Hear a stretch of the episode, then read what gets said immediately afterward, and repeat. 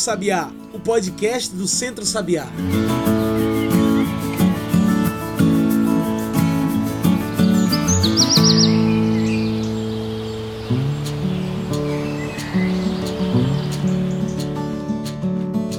Todos e todas que nos ouvem agora pelo Spotify e pelo Mixcloud. Eu sou João Lucas França e está começando agora o Cantos do Sabiá, o nosso podcast para discutir agricultura familiar, soberania alimentar, agroecologia e sustentabilidade. Toda semana você acompanha aqui um episódio do Cantos e sempre com um novo convidado, uma nova convidada para discutir esses assuntos sustentáveis. Então, se você perdeu algum episódio ou quer salvar para ouvir depois, você pode passar pelo nosso site e encontrar tudo que a gente produz. Anota aí, centrosabiá.org.br, tudo junto e sem acento. E no canto de hoje, a conversa é racial, está em nossas origens e na ancestralidade. Hoje conversamos sobre o movimento negro e o Dia da Consciência Negra. Só para que a gente tenha uma ideia do que é uma discussão racial no Brasil, vamos ver alguns números. Segundo a Unicef, o Fundo das Nações Unidas para a Infância, 32 crianças são assassinadas no Brasil por dia. Em 2017, foi um total de 11,8 mil mortes, e a maior parte dessas mortes e assassinatos, na verdade 82,9% disso tudo, é de crianças negras na periferia das regiões metropolitanas. Assustador, não é? Então segura que vem mais. Os indicadores sociais, levantamento do MDS, o Ministério do Desenvolvimento Social, apontam que o nível de analfabetismo em negros no Brasil é de 13,3%, enquanto de brancos é apenas de 5,9%. A expectativa de vida no negro e da negra é de quase 7 anos a menos do que a da população branca, e a morte por homicídio beira 75,5% da população negra, em comparação aos 24,5% da população branca brasileira. Pois é, é claro que avançamos bastante a discussão racial no Brasil e no mundo, e muitos preconceitos vêm sendo quebrados, mas como os próprios dados mostram, ainda há muito para se mudar. E é no meio disso tudo, desses dados e desse debate racial, que hoje a gente discute o Dia da Consciência Negra.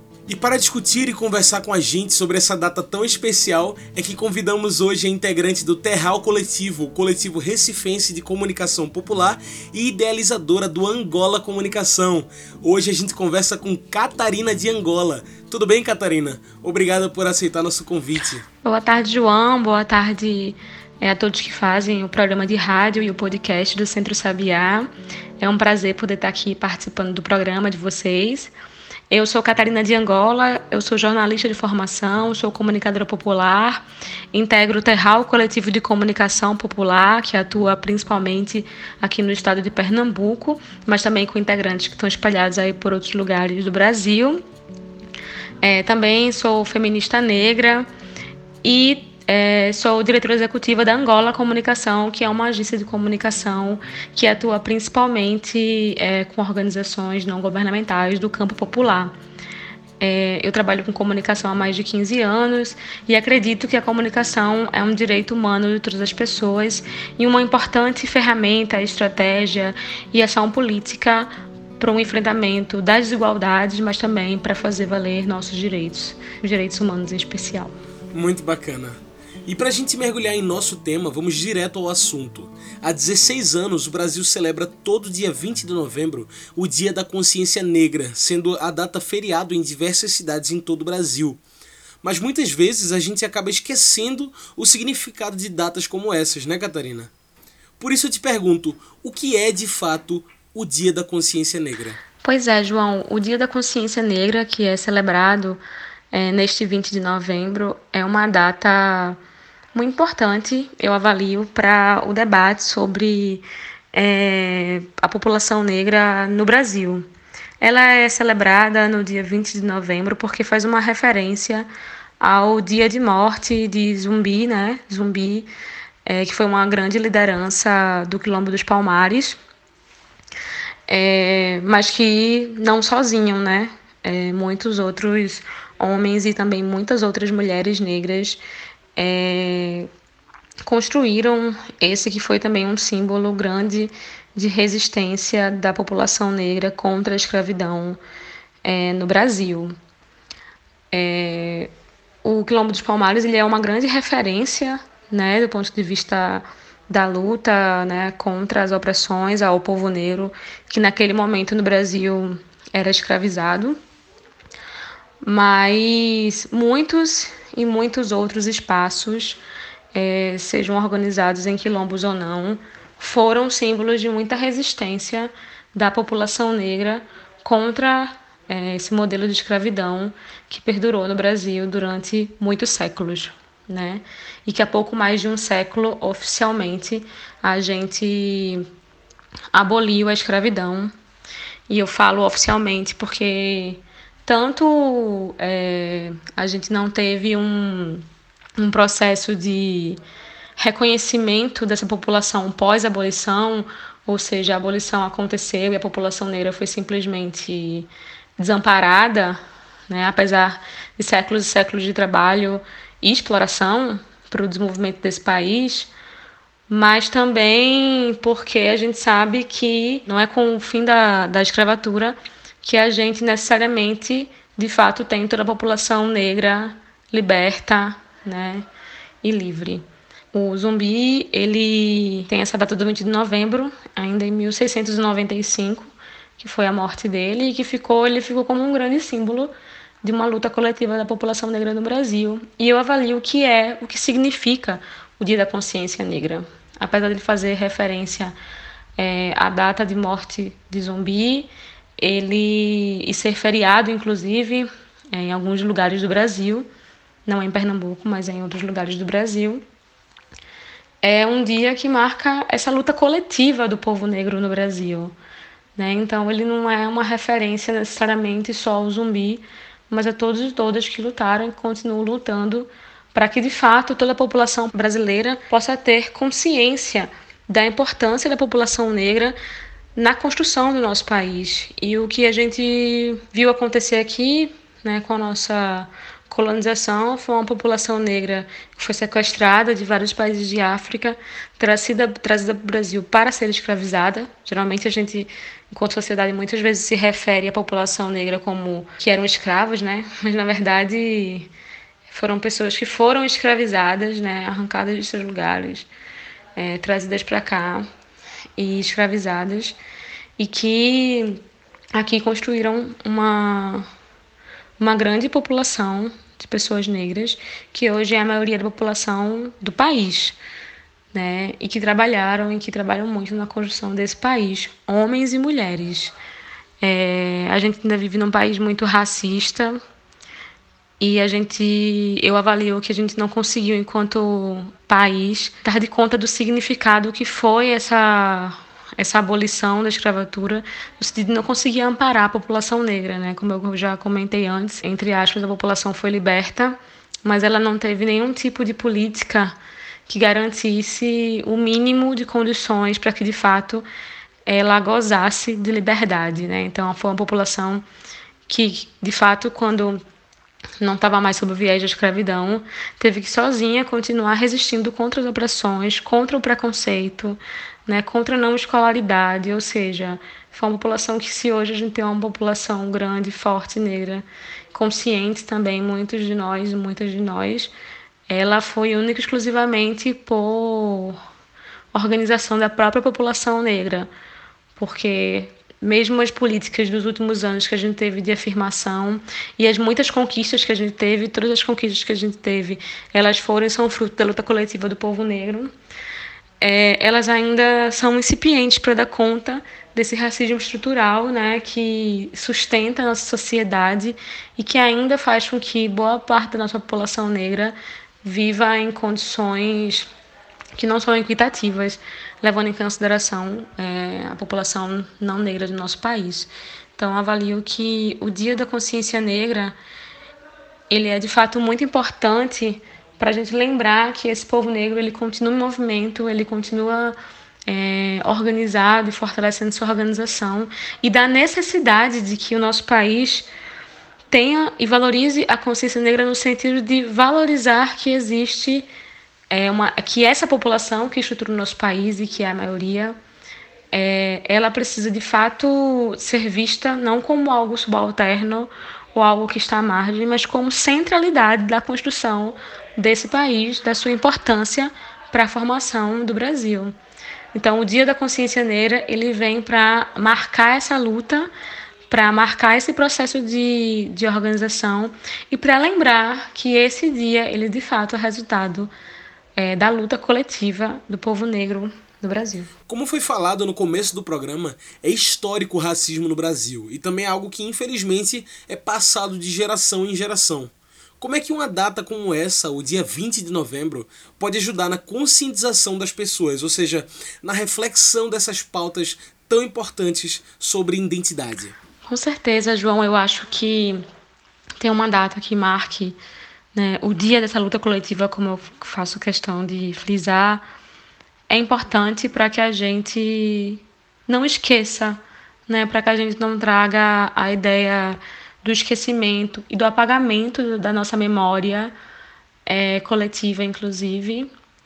Mas não é só a data que vai fazer com que a gente faça de fato mudanças estruturais no nosso país, né? A gente viveu quase 400 anos de escravidão oficial, né? 388 anos de escravidão. O ano passado a gente completou 130 anos da abolição ou seja, um pouquinho mais de um século, essa, ou seja, é muito mais tempo de escravidão que essa população sofreu né, e vivenciou do que de liberdade. Então, só a data, ela não traz transformações profundas, mas é como a gente reflete sobre isso. Como você mesma frisou, e eu já comentei antes, a gente vive num país muito racista, né? Esse racismo, quando eu digo que ele estrutura a nossa sociedade, é porque de fato, se a gente parar para pensar em como como está organizada a, a sociedade brasileira, a gente vai ver a população negra muito mais em situações de subalternidade ou em espaços mal remunerados, mal pagos, né, em situação de risco. É, o que não significa, o que eu acho que às vezes as pessoas muitas vezes não param para refletir, é que as pessoas que ocupam esses espaços, elas não estão ali porque elas querem, não porque é culpa delas. A gente precisa refletir sobre, né, voltar um pouquinho às casas e refletir sobre o porquê daquilo, se fazer perguntas de como é que aquilo se estrutura, como é que isso se estrutura, né? Ou seja, um país que vive quatro, quase 400 anos de escravidão e que tem 130 anos de abolição e e acha que simplesmente a população negra também, por muitas vezes, vive uma situação não valorizada no país. É culpa dessa própria população. Acho que a gente precisa pensar um pouco isso. E assim, eu não acho que essa é uma, uma questão só sobre identidade, sabe? Eu acho que, inclusive, claro, o próprio povo negro luta por uma. Assim, muitas vezes a gente precisa fazer uma reflexão muito grande sobre a nossa identidade negra, porque é, até isso quiseram apagar, né? Assim, a gente é sequestrado de África, é trazido para cá. Não, não existem registros sobre essa chegada, sabe? Não existe registro para onde a gente vai, como a gente se, né, é, se organiza no país, diferente de quando teve o processo de imigração dos refugiados especial de guerra que chegaram aqui, alemães, japoneses, enfim. Então existe, existe esse registro, né? É muito mais fácil gente dizer assim, ah, eu vim de família de italianos, porque o meu, meu avô, meu bisavô e se a gente correr atrás disso, a gente consegue esses registros. É muito diferente com a população negra. Eu, não, eu como mulher negra, não sei de onde vieram os meus ancestrais, né? De que país de África, que é um continente com 54 países, ou de que região, né, minhas, meus ancestrais vieram. Então, existia uma política de apagamento né, da nossa chegada aqui, uma política de apagamento dessa nossa identidade, ou seja, a gente, a população brasileira em geral, nega né, esse ser um passado, né, fazer é, uma referência à sua família negra e tal. É muito difícil alguém dizer, ah, eu sou descendente de negros, não só de pessoas negras, mas também da população indígena e tal. Então é muito mais comum a gente ver se exaltar os antepassados né, de origem europeia do que negros ou até mesmo indígenas, que é uma população que já existia aqui com a invasão da colonização. Então, assim, é, reforçar essa identidade negra é muito importante para se reconhecer enquanto povo, para inclusive lutar né, pela nossa vida, mas também pela, pela pela implementação, pela construção de políticas que garantam nossa sobrevivência com qualidade e equidade. Então, eu acho importante essa questão de identidade para isso, para a gente se reconhecer, para a gente minimamente poder também se organizar enquanto povo. Agora, eu não acho que essa é de fato uma questão apenas identitária, né? Porque eu acho que quando a gente também traz como uma questão só de identidade, a gente acaba muitas vezes reduzindo um pouco. Né? Nós somos um povo que estruturou e estrutura esse país. Então, o racismo ele está aí na estrutura da sociedade e existem pessoas, né, de da sociedade que se beneficiam desse racismo que estrutura essa sociedade. É... Então, não pode ser tratado só como algo de identidade. O racismo é uma violação, é uma violência, né? Não é questão só do povo negro. Não foi o povo negro que criou o racismo. Não fomos nós que criamos o racismo, né? É, então, não somos nós que temos que dar conta sozinho, sozinhos e sozinhas de, de desconstruir isso, né?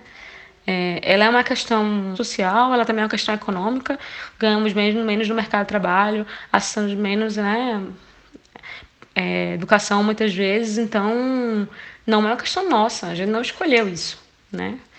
Então, por isso que eu acho que é importante frisar e reforçar a identidade negra. Nós temos, por exemplo, uma cidade como Salvador, que é a maior cidade com uma população negra fora de África. Nós temos uma população majoritariamente negra e se reconhecer como pessoas negras é muito importante, mas que a gente não trata essa só como uma questão identitária, mas também como uma questão estrutural para esse país.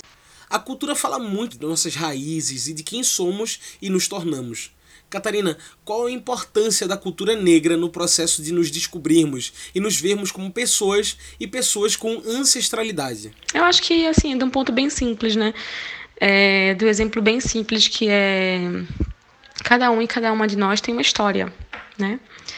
Ela pode ser uma história recente, né? Que a gente lembre, assim, ah, quando eu era criança, eu ia na casa da minha avó, ela morava num sítio, ou ah, quando eu era criança, na escola, na minha adolescência.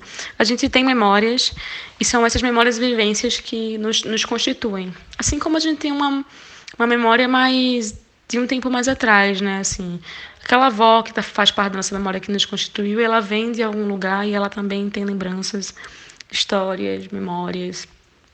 E e para a gente, enquanto sociedade, eu acho que o perpetuar a história, né, nossa história, a história nossa, dos nossos e das nossas, é bem importante, é o que nos constitui, né? Porque a gente não está isolado no mundo, a gente vem de algum lugar. É, quando a gente fala de ancestralidade no Brasil, a gente fala de antepassado, a gente, enquanto sociedade, muitas vezes se refere aos, aos portugueses, nossa família é portuguesa, não, porque eu sou descendente de português com italiano, é, né, alemães, principalmente no sul do Brasil. Mas a gente pouco tem referência sobre a nossa ancestralidade, nossos antepassados. Isso foi propositalmente apagado, isso foi propositalmente, nós chegamos aqui, fomos propositalmente dispersados em diferentes regiões. É, e sempre que a gente fala sobre essa população negra, a gente poucas vezes fala a perspectiva da, da minimamente da valorização do significado desse trabalho para a construção desse país. É, então, para mim, essa questão da ancestralidade ela é muito importante porque ela é a história de cada um e cada uma de nós, ela nos foi negada e que até hoje está sendo negada, né? As populações de matriz africana sofrem uma grande perseguição é, sempre sofreram e cada dia mais nesse atual governo, nessa atual conjuntura, vem sofrendo. A gente continua em luta né, para que isso seja reconhecido. A população negra de terreiro especial continua em luta para que isso seja reconhecido. E, e, mas isso é construído todo dia, esse apagamento. Né? Se a gente for falar do ponto de vista da comunicação, por exemplo, é, várias das das ideias que foram também disseminadas com relação à população negra no Brasil, ela também é reforçada pelos meios de comunicação, em especial da grande mídia, os meios de comunicação de massa, né, que também acabam contribuindo para uma construção racista desse país. Mas a cada dia a gente continua num processo de organização e luta para que isso seja transformado, né? A gente tem uma hoje em dia um, eu percebo um movimento muito grande de jovens negros e negras é, reconhecendo essa sua ancestralidade, reconhecendo essa sua identidade e a partir disso se organizando, entendendo que não é uma pauta só deles e delas, cobrando de fato é, do poder público que, dê conta de, de trazer isso também como uma pauta que não é só das pessoas negras, né? Isso estrutura a sociedade. Mas também se reconhecer, se perceber como pessoa negra é muito importante para que a gente, inclusive, tenha força para poder lutar e resistir ao racismo do dia a dia que acontece, que a gente sente. E reconhecer essa ancestralidade é também garantir os direitos para que as pessoas possam vivenciar essa sua ancestralidade, né? seja a partir da religião, da, né, das práticas culturais, enfim. O assunto é longo, mas é muito importante. A gente faz agora uma pausa bem rapidinha aqui no nosso podcast. Fica aí que a gente volta já já.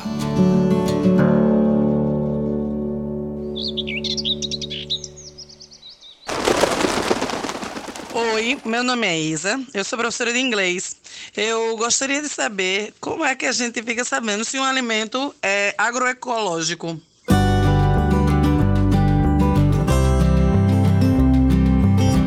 Oi, Isa, muito boa a sua pergunta. Veja, para você saber se o alimento de fato é agroecológico, você tem que observar onde você está adquirindo ele. Se é de um agricultor agroecológico que você conhece, já visitou a propriedade dele ou conhece pessoas que já visitaram, tudo fica mais simples. Mas a forma mais segura, sem precisar ir na roça buscar o teu alimento agroecológico, é adquirir o teu produto através das feiras agroecológicas. E quando você estiver na feira, observe se esse agricultor está devidamente cadastrado como produtor orgânico. Se ele tiver cadastrado como produtor orgânico junto ao Ministério da Agricultura, ele vai ter que estar tá exibindo lá na barraca dele um documentozinho branco, papel, uma declaração do Ministério da Agricultura de que ele está cadastrado como produtor orgânico. Né? Então é só observar esse documento. Os agricultores chamam esse documento de OCS Organização de Controle Social né? Uma declaraçãozinha que fica ali presa na barraca. É só você observar isso e conversar com os agricultores, certo? Valeu!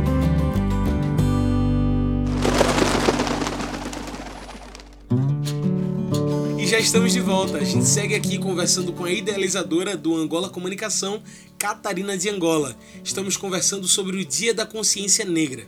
Hoje no Brasil a gente vive um momento no qual figuras políticas negam a existência do racismo.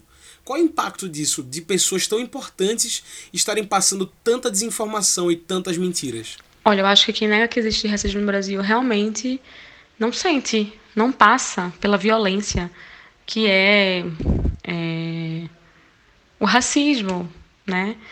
Que é tentar encaixar você é, num espaço de subalternidade, assim, de diminuição em relação ao restante das pessoas.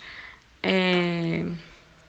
Nossa, se a gente for falar sobre casos de racismo, é... isso às vezes é tão naturalizado que isso se, se, se expressa em brincadeira, em piada, em letra de música de mal, sabe, racista de mau gosto, em comentários de colegas de trabalho, em como a, se expressa dessa forma, mas também se expressa do jeito que olham para o seu cabelo, do jeito que comentam da sua roupa, do seu cheiro, é, sabe? De como questionam você sobre determinado assunto, diferente de como questionam uma pessoa, por exemplo, branca, é, de como lhe tratam em serviços de saúde, né? Tem um mito de que as mulheres negras são mais fortes. E existem números que revelam que as mulheres negras sofrem mais casos de violência obstétrica do que mulheres brancas, por exemplo, na hora de ter seus bebês no hospital, porque, em tese, nós aguentaríamos mais as dores. Isso é racismo, isso é violência, né?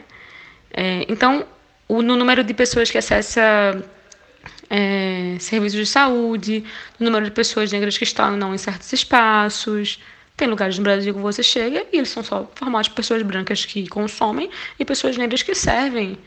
Isso é racismo, né? Isso, isso, é, isso é a representação do racismo, né? Isso é, enfim, isso é algo que não é da, da população negra, né? Responsável por isso. A gente sofre as consequências disso. Então é preciso bastante poder refletir sobre isso e, e, e fazer ações de mudança para que isso não fique se repetindo. Agora, é muito difícil que a gente de uma hora para outra consiga fazer essas mudanças, porque a luta ela já vem de muito tempo. Então, desde antes da abolição que a gente tem uma luta é, do povo negro, os quilombos, a referência a, a Zumbi dos Palmares, né? Ela é um significado de luta e resistência. O povo negro nunca, nunca foi apático à situação de escravidão da qual foi colocada. Nunca, nunca.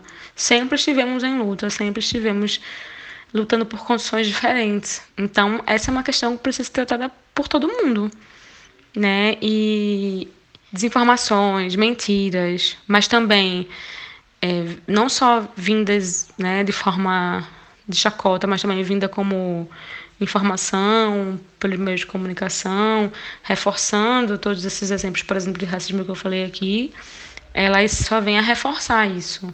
A gente falou lá no começo do programa que muitas crianças negras morrem todos os anos. Na verdade, 82,9% das crianças que morrem ou são assassinadas são negras. Qual a importância de artistas negros e negras e a cultura negra serem vistas por crianças negras? Você acha que isso teria um impacto nesse número tão absurdo? Essa questão da representatividade tem muito a ver com a questão da identidade.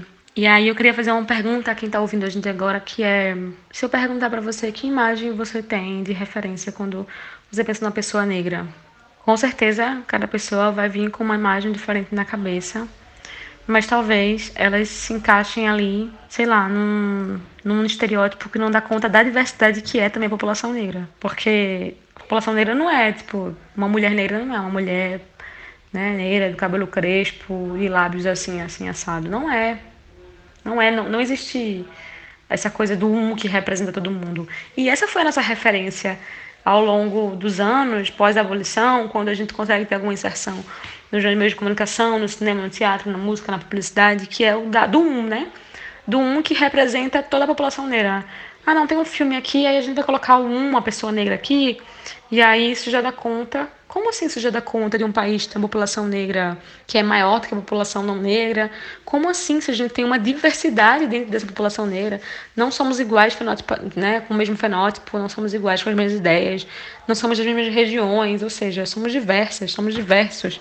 Então, é, por muito tempo, essa questão da representatividade também foi uma, por muito tempo não, ainda é, né, uma luta muito grande também do movimento organizado negro, né, é, do estereótipo que se tem, né, da mulher negra sexualizada, né, ou do, como eu já comentei aqui, né, do, da pessoa negra como escrava. A gente não, não teve, muitas vezes, não sabe de referências reduz a referência muitas vezes do líder negro que lutou contra a escravidão, Zumbi dos Palmares. Acho que com os anos, inclusive o movimento feminista negro né, começou a também trazer é, a figura de Dandara, que também é do Quilombo de Palmares e outras figuras femininas que foram importantes para essa referência que era o Quilombo de Palmares, a resistência contra a escravidão. Mas a gente conhece muito pouco sobre Teresa de Benguela, né? 25 de julho no Brasil é considerado o Dia de Teresa de Benguela. Também é Dia Internacional da Mulher Negra Latino-Americana e Caribenha. Mas no Brasil, ele é o Dia de Teresa de Benguela, que era uma mulher que também liderou um quilombo, o quilombo de Quatiretê, no estado do Mato Grosso, que teve mais de 50, 60 anos de resistência, né, no século XVIII. E ela comandava esse quilombo, que inclusive é reconhecido pela sua estrutura e organização social lá dentro, política, trabalho e tal, com de forma organizada. Era conhecida como rainha. Não se sabe muito da história dela, porque, como também já comentei aqui, a gente sabe muito pouco dos nossos ancestrais, dos nossos antepassados negros, porque existiu de fato uma política de apagamento e existe na nossa história. Mas imagina se eu tivesse crescido outras mulheres e homens negros, e umas mulheres em especial, crescido com uma referência como essa. Não de que somos escravos, mas de que somos descendentes de pessoas que foram escravizadas, mas que lutaram com muita força, como Teresa de Benguela, que era uma mulher que no século XVIII comandava uma grande resistência no centrão do país, que é o Mato Grosso. É, então essa questão da representatividade ela é muito importante. Eu não acho que ela é o caminho, mas ela é muito importante. Existe também um dado sobre é, Por exemplo, na minha área, que é a comunicação, o jornalismo, é, já, quantidade de pessoas negras que foram, que ocupam espaços como jornalistas, né, em espaços de redação de grandes jornais. Esse número é muito pequeno, quando a gente vai para as mulheres é menor ainda, quando a gente vai para cargos de chefia, ele é menor ainda. E como é que a gente também traz essas pautas é, que questionam essa estrutura desigual e racista? Se a gente não tem pessoas que minimamente talvez teriam um olhar para isso também. Não que eu acho que as causas é, que se relacionem com a questão negra, elas são só das pessoas negras. Eu não acho, por exemplo, que a gente deve tratar o tema do racismo só no dia da consciência negra. Eu acho que os meios de comunicação, de forma geral, mesmo os independentes também, precisam olhar para isso como algo que estrutura a nossa sociedade e que precisa ser tratado todos os dias para que a gente, de fato, consiga ampliar né, esse questionamento, esse debate sobre o quão desigual é, como a população negra sente mais na pele né, essa desigualdade. Como isso não é o justo, não é o certo, não é, né? Na verdade, nenhuma situação de exploração, de opressão, ela é correta. Então, como a gente precisa, enquanto sociedade, desconstruir isso. É, mas essa questão de representatividade é muito importante para que a gente cada vez mais tenha essa questão da identidade reconhecida. Né? A gente, como, como criança, que se reconhece como pessoa negra, que tem referências de campos mais diversos possíveis, enquanto pessoa negra, é muito importante. E acho que a gente precisa cada vez mais reforçar e buscar isso. Catarina, você considera o Brasil um país racista? Como você vê a mudança no Brasil nessa discussão através dos anos? Estamos de alguma forma avançando? Eu acho que o Brasil é sim um país racista. Eu já reforcei isso aqui. Na verdade, nós somos um país estruturados no racismo. Nós é, fomos colônias de, colônia de exploração, fomos invadidos, é, matamos a população indígena que aqui habitava, sequestramos pessoas negras de vários países de África e trouxemos para cá para serem escravizados aqui. Então a gente se estrutura no racismo. A sociedade que a gente vive hoje, ela é, ela é, é como se a base dela fosse essa desigualdade racial. E aí, como eu já reforcei, foram quase 400 anos de escravidão e pouco mais de um século de abolição oficial. Então, sim, eu considero o Brasil um país muito racista. É, isso significa que não há movimentos de mudança? Não, pelo contrário. Também já reforcei aqui e já citei alguns exemplos de processos que resistiram e resistem a essa desigualdade e a essa estrutura racista escravocrata. É, a gente citou o Quilombo dos Palmares, o próprio Dia da Consciência Negra é uma referência ao dia de morte de Zumbi dos Palmares, que era um dos líderes do Quilombo dos Palmares, a gente citou Dandara, a gente citou Teresa de Benguela, do Quilombo do Quatiretê, em Mato Grosso. E a gente tem uma série de outros e outras que lutam, né? Enfim, tem uma coisa que eu acho muito importante de falar, é que eu talvez não tenha falado nessa questão da representatividade, é que nós não somos só um povo da dança, da música, do futebol. Também, também. Mas parece que a gente, muitas vezes, enquanto povo negro, é tolerado nesses espaços da diversão, do entretenimento, né? Mas nós somos também pessoas da academia que fazem ciência, nós somos da política, que constroem políticas, que fazem debate público, né? Nós somos pesquisadores e pesquisadoras, é, nós somos intelectuais, nós somos também do conhecimento popular, ou seja, a gente não está, enquanto povo negro, ancorado para estruturar esse país só no entretenimento e na força de trabalho. A gente também é ser pensante. Então, eu acho legal exaltar a cultura negra, acho importante reforçar. Eu acho mais importante ainda que a gente, enquanto população negra, se reconheça, mas eu acho que a gente não pode ficar nesse, nessa referência só do entretenimento, da dança, da música. Então, movimentos para que essa situação mude sempre existiu e continuará existindo. É difícil mudar essa estrutura porque é isso, ela está enraizada. Nós temos um pensamento escravocrata. A gente sempre tem que ter alguém nos servindo e geralmente é uma pessoa negra que serve. Esse não é apenas nosso lugar, o nosso lugar também é como produção de conhecimento. E eu acho que mais fortemente nesse processo de organização me alegra muito de ver mulheres e homens jovens, adolescentes, é, questionando essa estrutura racista do nosso país. É um movimento que de mudança a gente sempre, para ter avanço, sempre lutou e se organizou, mas me alegra muito de ver que, em especial, jovens têm feito essa reflexão sobre sua identidade, sobre de como essa pauta não é só da população negra, é, e o movimento feminista negro, que tem cada vez mais ampliado e ganhado mais visibilidade. Chegou minha hora preferida aqui no nosso podcast, que é a hora de meter o bico. O Mete o Bico é o nosso quadro em que a nossa convidada responde a nossa pergunta com as suas soluções definitivas para o problema que a gente vem discutindo aqui no programa. Tá preparada, Catarina? O que a gente pode fazer para mudar a desigualdade racial dentro do Brasil? Como a gente faz do Brasil um país menos racista? Mete o bico. Nossa, João, tem que estar preparada mesmo para responder essa pergunta, né? Eu tive há pouco tempo na África do Sul e eu queria reforçar isso porque lá eu fui fazer um curso, eu e meu companheiro, que também é negro, e a gente passou um mês lá e tinha muitos brasileiros nesse curso que a gente estava fazendo, e a maioria, maioria era do Sudeste e a maioria eram brancos. Do Nordeste éramos só três pessoas, deixa eu conheci. E foi muito especial estar em África do Sul, né? Enfim, é, conhecer um pouco a história daquele lugar, mas ao mesmo tempo conseguir conversar com algumas pessoas brasileiras em especial que estavam lá sobre a própria situação do Brasil que a gente passa hoje, política, né? É, e como a população negra se tá, né, nessa situação assim. E aí, conversando com amigos brancos lá, um deles é, muito atento à escuta né, do que a gente conversava e dizia, virou para a gente e disse: e como é que a gente faz? Essa pergunta me questionou como a gente sempre está em busca de fórmulas, né?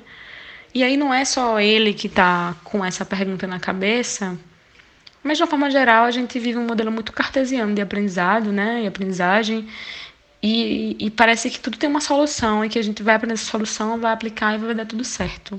Né? Então eu acho que primeiro é conhecer, é, voltar para olhar para a nossa história e sair da ótica dos livros de Brasil é formado por três raças, brancos, negros e índios. E aí, né, é, também tinha os portugueses, colonizadores, os escravos, né? Então, assim, não é assim.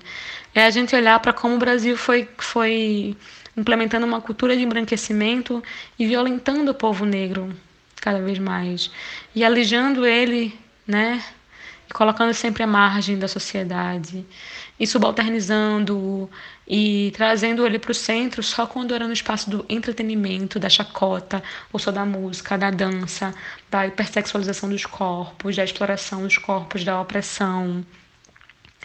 Acho que voltar um pouco atrás e mudar um pouco a forma de olhar para essa história é muito importante. Uma outra coisa que eu acho muito importante é ouvir. Ouvir o que a população negra, em especial aquela que já está organizada aqui, talvez seja mais fácil de encontrar referências, está dizendo. O que, que a gente está dizendo?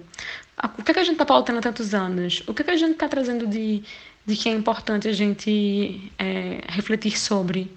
Isso é muito importante. E uma outra coisa que eu acho é, é pensar né, na sua formação, e principalmente quando você lidando com a formação da pessoa, na perspectiva antirracista. Não basta dizer eu não sou racista. Tem que ter uma postura antirracista. E tem que olhar também para quais atitudes racistas você reproduz, todo mundo reproduz né? Então, precisa ter uma atitude antirracista, precisa é, questionar no seu espaço de trabalho salários desiguais entre pessoas brancas e negras, assim como homens precisam questionar salários desiguais entre homens e mulheres, né?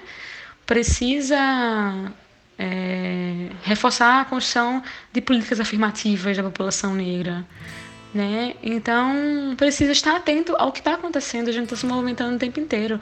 A gente está propondo há muito tempo a mudança dessa estrutura. E precisa entender seus privilégios e perceber como isso os beneficia em detrimento da população negra, daquela pessoa negra que está ali perto de você. Então, é muito importante que essas e outras questões também sejam tomadas. Mas eu acho que se a gente é, minimamente olhar para isso vai ser bem importante, entender que a gente vive em sociedade.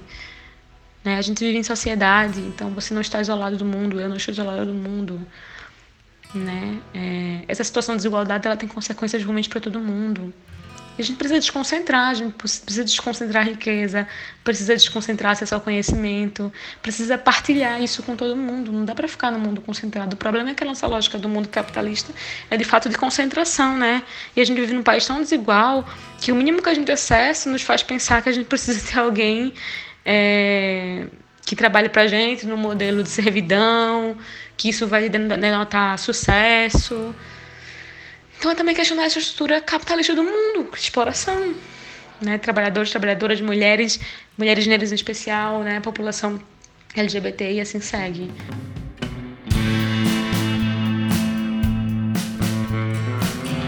Catarina, tem alguma coisa que você ainda não disse que gostaria de dizer? Algum recado ou alguma mensagem? João, eu acho que eu já falei muita coisa. Acho que esse programa e podcast vai ficar muito longo. É, eu queria só agradecer a oportunidade, agradecer ao Centro Sabiá, todas as pessoas que estão ouvindo a gente, por também trazer à tona esse tema da consciência negra. Eu sei que o Centro Sabiá é uma organização é, que também atua na perspectiva antirracista e que não traz só esse debate nesse momento, né? Tem atua com esse debate, inclusive, e essa reflexão e essa mudança de postura de mundo na sua ação como um todo. E eu queria só chamar a atenção para que a gente no nosso dia a dia esteja atento a isso, né? Para que a gente, de fato, no nosso dia a dia, para quem ouve a gente, para a gente também, eu que estou falando com você, você que está aqui falando comigo, a gente possa todo dia rever isso, é, ampliar o nosso olhar, tentar, tentar observar como age, né? É, o racismo no nosso dia a dia, como escola mais desigualdade e de como a gente precisa mudar isso, de como isso é, impacta diretamente, inclusive, na saúde da população negra, na saúde mental da população negra, na, na, na vida da população negra, né, a partir dos dados que você trouxe, mas que também essa é uma população que está resistindo e lutando. Então, agradecer a oportunidade e de estar tá aqui compartilhando com vocês e de poder refletir também sobre isso nesse momento. É isso, que a gente possa também passar a ter sempre como referência outros meios de comunicação como esse, assim como Cinti Sabiá e outros meios de comunicação independentes, é, construir também pela própria população negra, né, tá atento que tem construído o um movimento social negro, o um movimento feminista negro, e a gente possa, mesmo nesse momento que a gente está vivendo tantos retrocessos, a gente possa continuar galgando é, conquistas a partir da nossa luta. Um abraço. Gente, hoje conversamos com Catarina de Angola, integrante do Terral Coletivo e idealizadora do Angola Comunicação. Muito obrigado pela sua participação, Catarina. Então é isso, pessoal. A gente vai ficando por aqui. Para quem quiser ouvir de novo ou quiser indicar para os amigos, é só lembrar de nos seguir por aqui pelo Spotify ou pelo Mixcloud. Cantos do Sabiá é uma realização do Centro Sabiá e você pode nos encontrar pelo nosso site, que é o centrosabiá.org.br, tudo junto e sem acento. A gente também está no Instagram, no Twitter, no Facebook, enfim, segue a gente por lá. E é isso. Esse programa foi produzido e editado por mim, João Lucas França, com a supervisão operacional de Darliton Silva, o comunicador popular do Centro Sabiá. Tchau e até o próximo Cantos do Sabiá. A gente se encontra na semana que vem. Você ouviu Cantos do Sabiá? Cantos do Sabiá é o podcast do Centro Sabiá em parceria com Brasil de Fato.